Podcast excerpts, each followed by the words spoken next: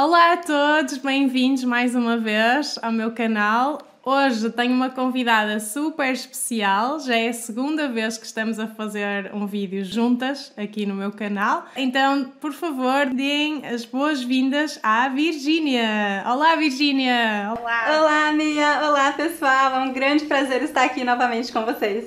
Obrigada por estares aqui e hoje nós vamos falar sobre um tema que eu acho muito interessante que é sobre algumas diferenças e até semelhanças, quem sabe, culturais entre Portugal e o Brasil. Nós fizemos assim uma listinha antes de, de gravar este vídeo uh, e vamos falar então dessas diferenças culturais agora. Vamos lá, Virginia? Vamos, vamos começar. então, nós estivemos a discutir e achamos que, em termos de pontualidade, os portugueses e os brasileiros são um bocadinho diferentes. O que é que tu achas disso? O que é que nós concluímos? Pois então, o brasileiro, gente, é famoso por ser atrasado. Infelizmente, isso é verdade. É claro que não é todo mundo, algumas pessoas têm mais a tendência, outras têm menos, mas de uma maneira geral, brasileiros chegam atrasados para tudo, especialmente se não é algo de, relacionado a trabalho, mas até mesmo muitas vezes relacionado a trabalho, é muito comum começar reuniões com atraso, acabar com atraso. É, é muito comum no Brasil tudo começar atrasado. E se é uma coisa que não é relacionada ao trabalho, se é uma festa, por exemplo, a festa está marcada para começar 8 da noite, as pessoas vão chegar 9 da noite, 10 da noite, é normal. Como é em Portugal? Sim. A impressão que eu tenho é que em Portugal as pessoas não são tão atrasadas assim. Uh, bem, é assim, se calhar em relação aos brasileiros, os portugueses não são tão atrasados. O que é que isto quer dizer? Que em vez de chegarmos uma hora atrasados, chegamos meia hora atrasados. Portanto. Um pouquinho melhor. eu uh, ainda assim acho, e claro está, eu quero dizer isto já desde o início, isto são estereótipos, não é? Porque nem toda a gente, como tu disseste, chega atrasada às coisas, obviamente, mas estamos a falar em geral. Então, uh, na, pela minha experiência, sim, os portugueses também chegam atrasados às coisas. Eu não sou uma exceção, eu tenho que admitir que, que, que chego atrasada muitas vezes a, a certas coisas, não é tudo. Eu também. Mas foi interessante porque ao início tu disseste os portugueses são pontuais, que tinhas essa ideia. E o meu namorado é alemão e ele ia rir-se na nossa cara se, se eu visse isso. Porque, sim, os alemães são pontuais, então uh, acho que é por isso. ok. E também uh, falamos aqui de uma coisa que é o, os portugueses falam muitas línguas diferentes. Em geral, os portugueses falam pelo menos inglês e espanhol, por exemplo, ah, o francês também. Como é que é no Brasil? É, eu acho que para mim essa é uma diferença muito clara, porque todos os portugueses que eu conheço falam pelo menos duas ou três línguas. No Brasil isso não é comum. É claro que muitos brasileiros falam muitas línguas, especialmente inglês e espanhol, mas é muito raro encontrar uma pessoa que fale duas línguas, não é uma coisa comum.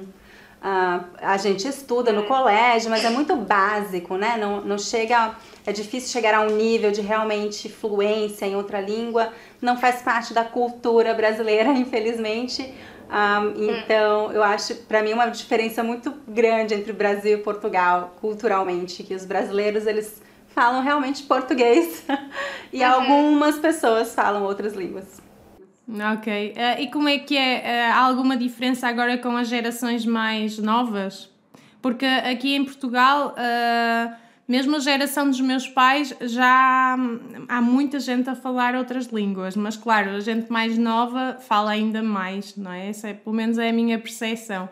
Aí há alguma diferença ou o que é que tu achas? Eu acho que sim, é interessante essa pergunta, eu nunca tinha parado para pensar nisso, mas agora que você trouxe esse assunto, eu acho que com a internet e o acesso a tanta coisa é. que nós temos hoje em dia, eu acho que isso está ajudando também na aprendizagem de línguas, porque antes era uma coisa que você precisaria comprar um livro, se inscrever em um curso, então era uma coisa que dava muito trabalho, custava muito dinheiro, e hoje em dia a, a, conhecimento tá, está disponível gratuitamente no YouTube, por exemplo, este vídeo é um exemplo disso, e uhum, tantos canais no YouTube, e mesmo uh, podcasts, tanta coisa disponível, tanto conhecimento disponível online gratuitamente e quase toda a população tem acesso né, à internet, eu acho que isso está ajudando muito a, aos mais jovens, a nova geração a ter acesso a mais conhecimento, inclusive línguas. É, é, eu também acho que sim, eu também acho que sim. Porque mesmo aqui, claro que há uma diferença. Eu acho que as gerações mais novas realmente estão a falar mais línguas, uh, apesar de, como eu disse, uh, os meus pais, a geração dos meus pais também já já falaram uma ou duas, mas sim, eu acho que isso sem dúvida está a ajudar o mundo todo a, a ligar-se mais e, e, a falar mais línguas diferentes. Sim, acho que sim. Então, o próximo ponto que, que eu tenho aqui é um, que eu acho muito engraçado isto, porque Portugal é um país pequenininho, então para nós uh, qualquer coisa é muito longe. Para irmos do, do Porto, de onde eu sou, até Lisboa, são 300 km, mais ou menos. E para mim isso já é, já é uma viagem assim jeitosinha. e como é que é no Brasil? É, pra gente 300 km não é nada, gente, é sério.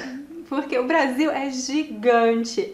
Por exemplo, eu morava em São Paulo e eu costumava ir para o Rio de Janeiro o tempo todo. Eu nem lembro qual é a hum. distância. Eu levava mais ou menos 5, 6 horas de carro e eu achava perto. Oh. Porque era possível viajar de carro. Era um dia de viagem, saía de manhã, chegava no meio da tarde, dava até tempo de ir pra praia ainda no mesmo dia. Uhum. Então eu fazia isso com muita frequência e, e eu achava que era perto. Ah, que é bom, né? São Paulo é pertinho do Rio, dá pra ir de carro. Porque pra gente um lugar longe é um lugar que não é possível dirigir de carro, é um lugar que a gente precisaria pegar avião ah, caso contrário, a viagem seria muito longa. Por exemplo, de São hum. Paulo para minha cidade natal, Teresina, é impossível de carro, seriam três dias de carro praticamente. e uhum. mesmo de avião tem que fazer escala, é muito longe, é tudo muito longe. Muitos lugares do Brasil que eu gostaria de conhecer, eu nunca fui, porque é longe demais, é difícil acessar, é um país muito grande. Sim, eu acho muito interessante quando os portugueses falam, ah, é duas horas de distância e acha longe. Eu falei, gente, duas ah, horas não. é nada. duas horas é o que você leva para ir de um bairro a outro de São Paulo. Sim, aqui duas horas é demais. Eu quando tenho que ir meia hora de carro daqui a algum lado já acho, ai, não me apetece nada. não me apetece nada mesmo. Mas sim, pronto, é engraçado como, como as distâncias também mudam, não é? Na, na nossa cabeça, dependendo do, do contexto a que estamos habituados. Sim. Uh, eu, em, em seis horas, podia ir daqui até ao Algarve, que é o sul de, de Portugal, e onde há praias muito boas e o tempo é melhor e assim, então, mas só lá vou uma vez por ano, normalmente, portanto, é interessante mesmo. Ok, e então, ah, há aqui outra coisa que eu também uh, achei interessante que tu, tu achas isso, porque mais uma vez acho que é, se calhar, é verdade em comparação com os brasileiros, mas não é verdade em comparação com outros povos europeus, por exemplo, os alemães, mais uma vez, que é que os portugueses falam baixo. Hum, eu não tenho muita certeza disso, mas como é que é com os brasileiros? A minha percepção é que os portugueses eles são pessoas mais quietas e que falam mais baixo e são mais reservados, então tá tudo conectado pela minha percepção. Brasileiro é um povo barulhento, né? Então hum. sempre estão falando alto. Então, por exemplo, se tem um grupo de brasileiros aqui nos Estados Unidos, eu consigo ver de longe, porque eles estão falando alto e é, é uma é claro que também muda de uma família para outra, né? Algumas dependendo da origem da família. A minha família é claro. é muito barulhenta. É quando eles estão numa mesa conversando em épocas de Natal, festas, né? Parece que eles estão brigando, porque eles gritam, eles falam muito alto. é normal. Sim. Hum. Sim, mas eu, eu compreendo o que diz. Eu acho que se calhar em contextos assim mais públicos eu acho que talvez seja verdade que os portugueses são um pouco mais uh, recatados, mais sossegados do que os brasileiros, talvez. Uh, mas é assim, em contexto familiar, por exemplo, quando estamos também à mesa no Natal e assim, é uma barulheira. Na minha família, pelo menos. E eu, eu acho que não é a única. Então uh, eu compreendo o que tu dizes, mas eu não diria que os portugueses falam baixo. Se vieres aqui e andares num autocarro, nós falamos disso neste outro vídeo que, que fizemos juntas. Já agora vão lá ver depois deste, deste vídeo. Uh, um autocarro que em, no Brasil é ônibus, né? Se tu andares aqui de autocarro, vais ouvir as senhoras, especialmente as senhoras mais idosas, a falarem muito alto sobre a família delas. Ficas a saber tudo da vida delas. Há, há muita gente assim, então é, é relativo. Sim, eu entendo.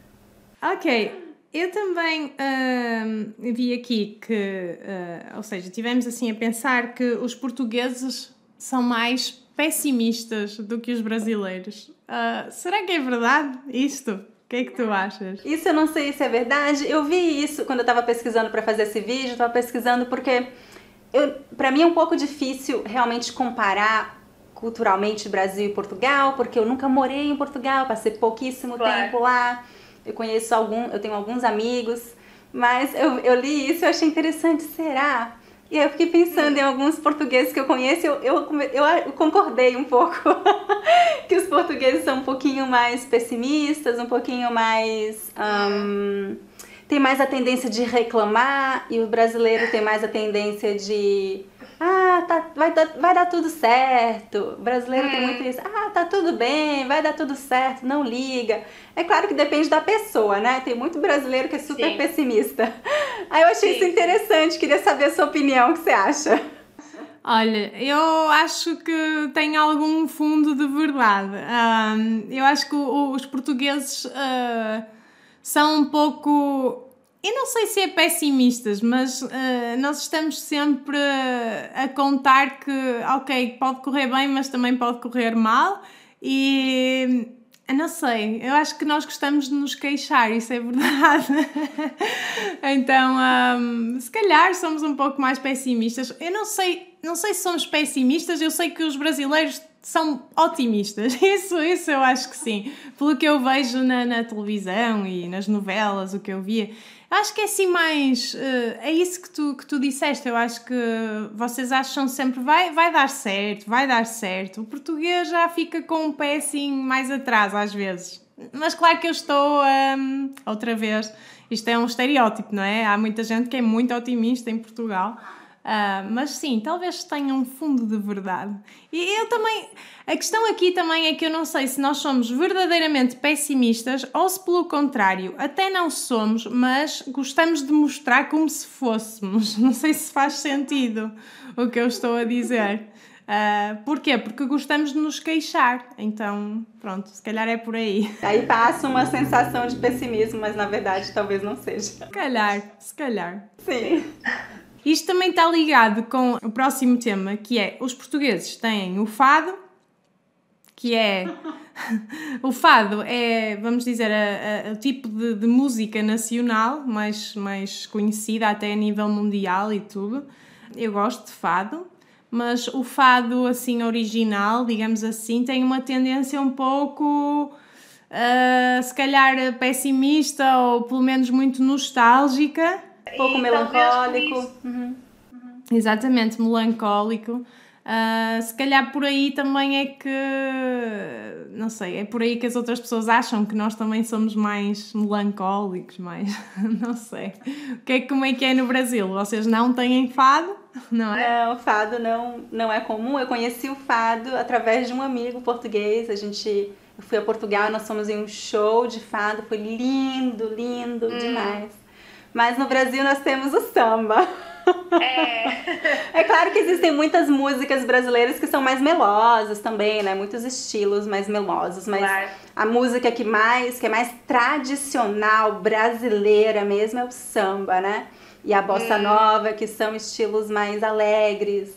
A bossa nova, Sim. às vezes, é mais parecida com fado, algumas músicas é, da bossa nova, eu né? Eu ia dizer isso. Eu ia dizer isso. É engraçado porque eu não sou muito, não sou a maior fã de fado, na verdade, gosto de alguns fados e gosto da melancolia dos fados, tenho que dizer. Acho que lhe dá também uma, uma profundidade maior. Uh, mas na verdade eu adoro bossa nova, é das minhas é dos meus tipos musicais preferidos, então um, sim, e sei que também pode ser melancólico uh, o bossa nova. É, mas a bossa nova sempre tem um tom alegrinho por causa do samba, é uma mistura de samba uhum. com jazz. Então, às vezes a letra é super triste, mas é um sambinha. Uhum. É verdade. É Por isso que é um, um, estilo muito gostoso. Sempre tem um fundo musical do, que vem do samba. E o samba é um estilo musical muito alegre, né? Muito é. festivo. É verdade. Uh, mas eu também queria dizer uma coisa: há fados que são mais alegres, uh, nem todo o fado é melancólico. Agora já há outros estilos até o fado misturado com outros estilos musicais também, uh, que já lhe dá, começa, começa a haver mais variedade e já há fados mais, mais alegres. Eu não sou especialista em fado, mais uma vez, se calhar há aqui alguém que nos está a ouvir que, que sabe mais sobre isto, portanto, se quiserem, comentem aqui por baixo. Uh, mas sim, também há fados mais alegres. Nós, os portugueses, não é só melancolia, também gostamos de festa, atenção! ok. Ah, outra coisa que eu também gostava de discutir contigo é que agora estamos quase a chegar ao Natal e para mim isto é muito engraçado porque aqui na Europa e aqui em Portugal especificamente, para nós o Natal é sinónimo de frio. Agora nem sempre está frio, tenho que dizer. Temos apanhado assim uns dias quentes por volta do Natal, mas em geral, Natal é frio, neve em alguns sítios as pessoas estão à volta da lareira ou em casa com os aquecedores. Como é que é no Brasil? No Brasil, Natal é verão, verão, quente, calor. Mas é muito engraçado porque, apesar de ser verão no Brasil, nós usamos decoração inspirada no, no hemisfério norte, né? Então, você uhum. vai, por exemplo, é, é, um, é um período do ano muito comercial, né? Então, as lojas fazem decorações nas vitrines e eles usam neve que é falsa. então eles usam alguma ah. coisa branca para imitar neve. Então, aí tem a árvore de Natal, que é interessante, o pinheiro, né, de Natal, que não é comum no Brasil, talvez no sul do Brasil, mas não é nada comum, é muito raro de encontrar pinheiro no Brasil. Mas todas as, a, todas as lojas têm pinheiro com neve aquela roupa do Papai Noel que é super quente no Brasil, seria insuportável é. usar aquilo. Porque no Brasil é verão, né? Nós estamos no hemisfério sul, então é o contrário. Claro. Então é uma festa que é de verão, geralmente a gente comemora. É, é muito comum ir à praia, é muito comum ir para um hum. clube com piscina para comemorar. É, a gente é totalmente diferente. O, a temperatura, né, o, o, a estação muda muito o estilo de festa que a gente claro. tem. E, e no ano novo também vão para a praia, não é? Especialmente no ano novo, porque Natal é uma, uma coisa mais familiar no Brasil, eu hum. imagino que em Portugal também. A gente sim, passa sim. mais com a família. Então, eu normalmente passava, quando eu estava no Brasil, eu passava o Natal com a família.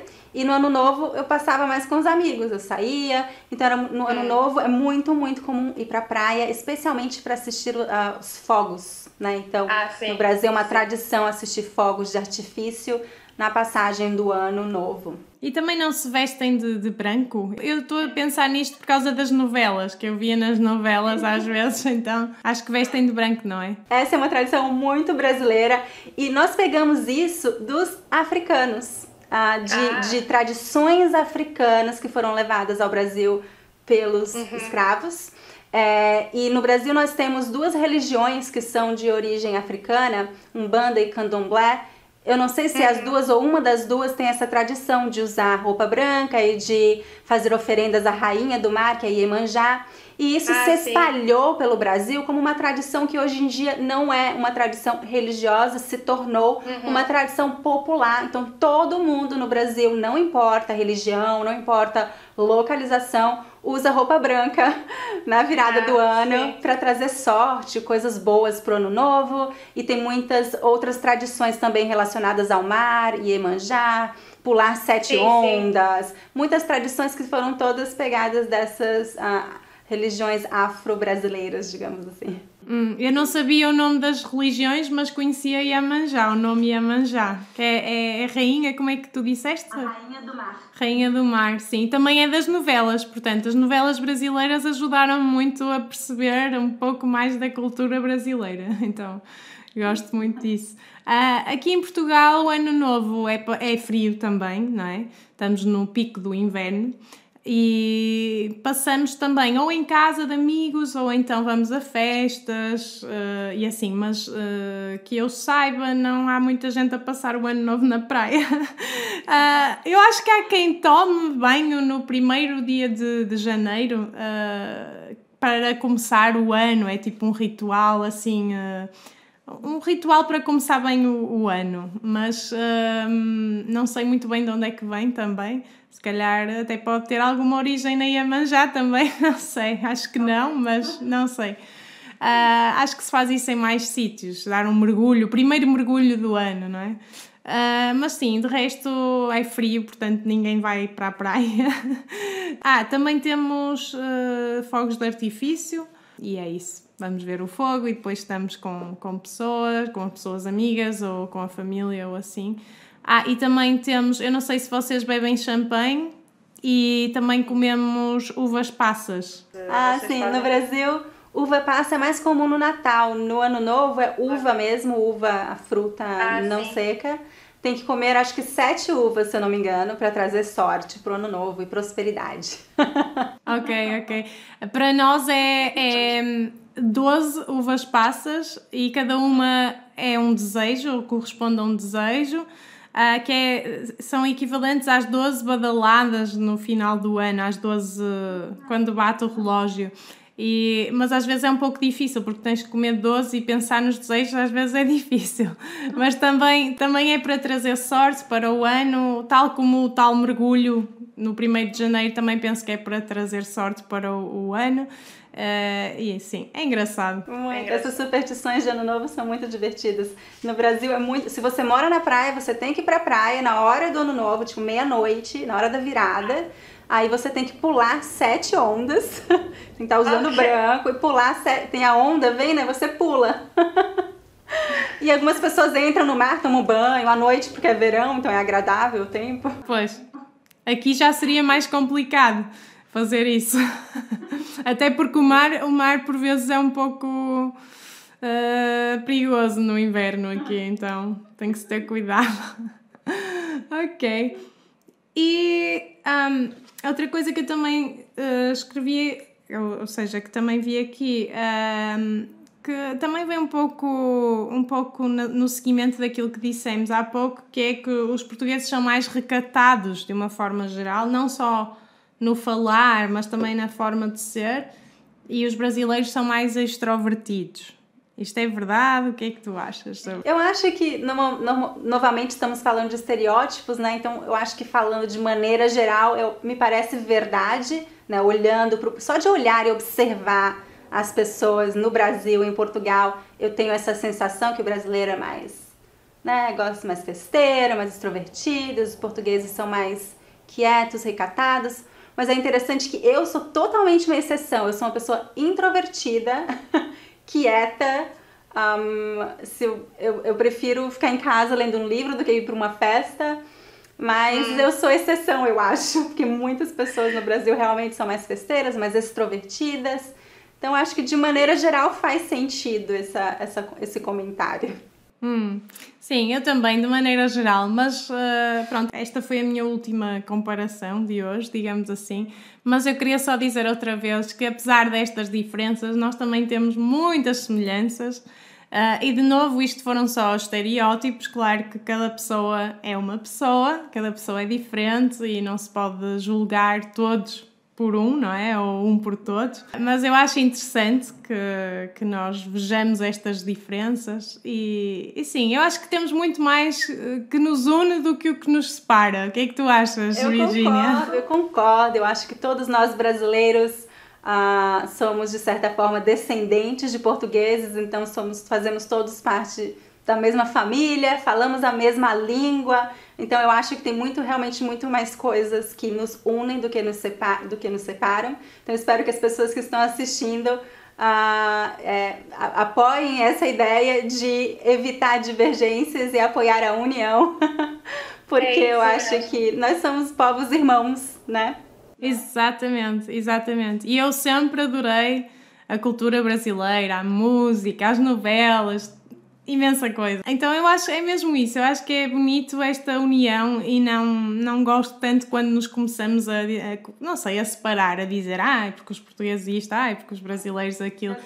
Eu acho que esta é a mensagem que eu quero passar também com este vídeo, não achas? Eu concordo, eu concordo. Eu vejo muito nos outros vídeos que nós gravamos, eu vi muitas pessoas discutindo nos comentários sobre é. diferenças, e eu acho que não é essa a ideia do vídeo, né? A ideia do vídeo é justamente a compartilhar coisas interessantes sobre as nossas culturas e a língua portuguesa que é a mesma língua, nós somos, nós herdamos essa língua maravilhosa, linda dos portugueses, fizemos algumas diferenças para dar nossa personalidade, mas ainda assim é a mesma língua e todos fazemos parte do mesmo povo, na minha opinião, somos todos somos, somos muito Exatamente. similares em muitos aspectos. E quanto à língua, eu, eu adoro as variantes todas da mesma, então acho, acho muito bonito ter esta variedade. Eu tenho muita Sim. vontade de viajar aos outros países que falam português também, nunca tive essa oportunidade. E quem sabe até fazer vídeos né, com, com a, alguém de Moçambique, Angola, para comparar também com uh, o português falado lá e a cultura deles também, isso seria muito legal. Ok, Virgínia, muito, muito obrigada por estares aqui mais uma vez. Foi um grande prazer, eu adorei nossa conversa, foi muito divertida. Onde é que te podem encontrar? Claro, uh, o meu canal no YouTube chama-se Speaking Brazilian Language School e, e o meu site é speakingbrazilian.com.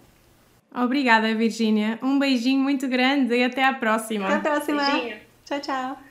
Ok, pessoal, obrigada por estarem aí mais uma vez. Espero que tenham gostado deste vídeo. Se quiserem uh, dizer-me mais diferenças ou semelhanças que, que encontram entre Portugal e o Brasil, digam-me aqui em baixo.